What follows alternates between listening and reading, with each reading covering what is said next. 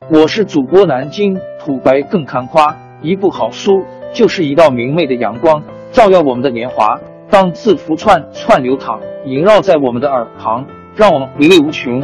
天津上元书院又和你们见面了，欢迎您的收听。听众朋友们，大家好！开讲前先打个小广告。作为主播，你们的关注和打赏是对我努力工作认可的结果，谢谢听众。天津上元书院、南京土白更堪夸主播最新专辑《平话祖国华夏上下五千年》终于上线了，一部宏伟巨作。我们的祖先以伟大的创造力、强大的生命力和巨大的凝聚力，世世代代繁衍生息，历尽磨难，从远古走到现代，从蒙昧走向文明。全书共计。两百八十三回，作为播客，我劳动我所得，付费的有声书来了，你愿意为此花钱花时间吗？评话中华上下五千年专辑的进度更新按听众的关注和评论而定。喜马拉雅号 UID 七三二六四零二二，微信号 sh 八五七三零一四四九，请多多关注。多多打赏，谢谢大家，谢谢。下面正式开讲《评话中华上下五千年》专辑。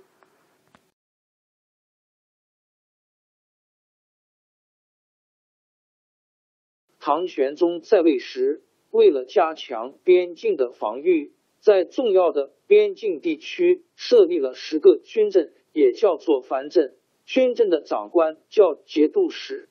节度使带领军队，还监管行政和财政，权力很大，地位很重要。按照当时的惯例，节度使立了功，就可能被调到朝廷当宰相。李林甫掌权以后，不但排挤朝廷的文官，还猜忌边境的节度使。担任朔方等四个镇节度使的王忠嗣，立了很多战功。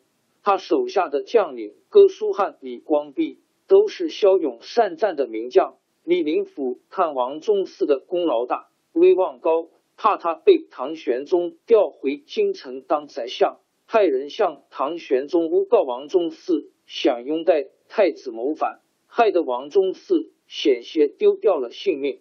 后来还是哥舒翰在唐玄宗面前苦苦为王忠嗣伸冤，玄宗才免了。王忠嗣的死罪改为降职处分，王忠嗣受不了这个冤枉，一气之下就病死了。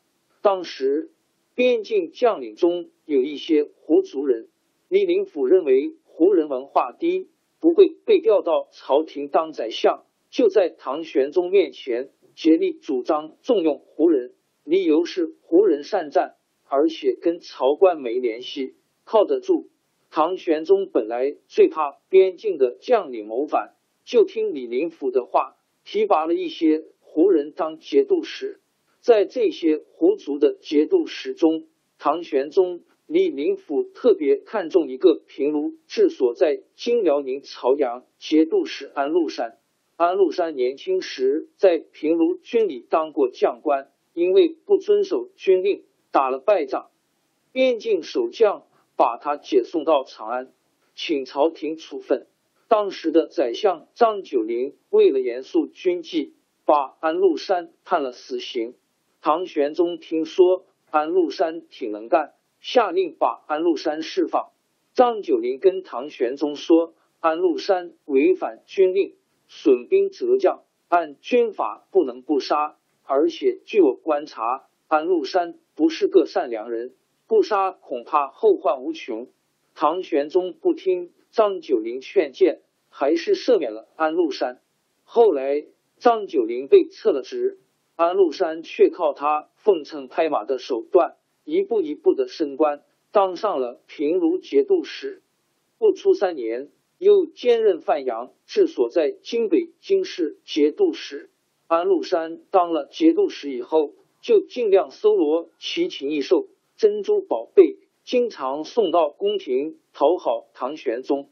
他知道唐玄宗喜欢边境将领报战功，就采取阴谋手段，诱骗平卢附近的少数民族首领和将士参加宴会，在酒席上用药酒灌醉他们，把兵士杀了，又把他们的首领割了头，献给朝廷报功。唐玄宗常常召安禄山到长安朝见，安禄山抓住这个机会，使出他狡猾的手段，尽量讨唐玄宗的喜欢。安禄山长得特别肥胖，凸肚子，矮个子，装出一副傻乎乎的样子。唐玄宗一见到他就乐了。有一次，唐玄宗指着他的肚子开玩笑说：“这么大的肚子，里面装的什么东西？”安禄山不假思索的回答说：“没有别的，只有一颗赤诚的心。”唐玄宗认为安禄山针对他一片忠心，心里更高兴了。以后又封安禄山为郡王，还替他在长安造了一座跟王公贵族住的一样华丽的府邸。安禄山搬进王府后，唐玄宗每天派人陪他一起喝酒作乐。还让杨贵妃把安禄山收作干儿子，让安禄山在内宫随便进出，亲热的像一家人一样。安禄山骗取了唐玄宗和李林甫的信任，除了范阳、平卢两镇外，又兼了河东治所在金山西太原节度使，控制了北方边境的大部地区。他秘密扩充兵力，提拔了史思明、蔡希德等一批猛将。任用汉族士人高尚严庄帮他出谋划策，又从边境各族的降兵中挑选了八千名壮士，组成一支精兵，囤积粮草、磨砺武器，只等唐玄宗一死，他就准备叛乱。没多久，李林甫病死，杨贵妃的同族哥哥杨国忠凭着他的外戚地位接任了宰相。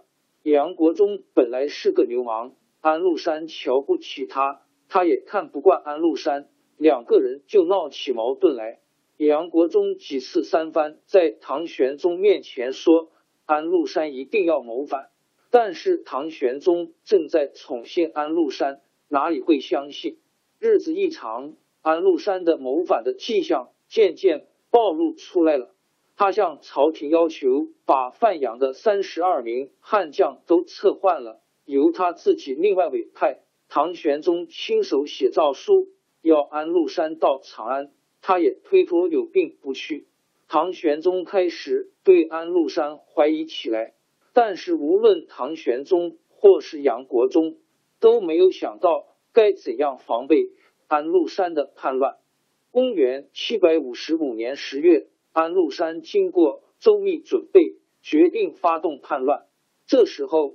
正好有个官员从长安到范阳来，安禄山假造了一份唐玄宗从长安发来的诏书，召集将士宣布说：接到皇上命令，要我立即带兵进京讨伐杨国忠。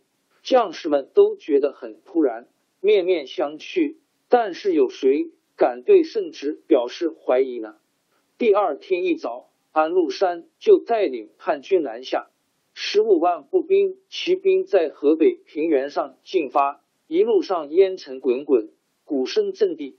中原一带已经有一百年左右没有发生战争，老百姓好几代没有看到过打仗。沿路的官员逃跑的逃跑，投降的投降。安禄山叛军一直向南进攻，几乎没有遭到什么抵抗。范阳叛乱的消息传到长安。唐玄宗开始认为是有人造谣，还不相信。到后来警报一个个传来，他也慌了起来，立刻召集大臣商议。满朝官员没有经过这样的大变乱，个个吓得目瞪口呆。只有杨国忠反而得意洋洋的说：“我早说安禄山要反，还不是被我说准了吗？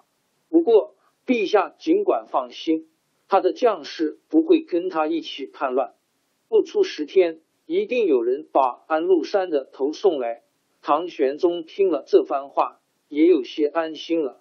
但是哪儿知道，没有多久，叛军长驱直入，渡过黄河，占领了洛。王朝更迭，江山易主。世事山河都会变迁。其实我们无需不辞辛劳去追寻什么永远，活在当下，做每一件自己想做的事，去每一座和自己有缘的城市，看每一道动人心肠的风景，珍惜每一个擦肩的路人。纵算经历颠沛，尝尽苦楚，也无怨悔。感谢您的收听，朋友们，让我们下期再见。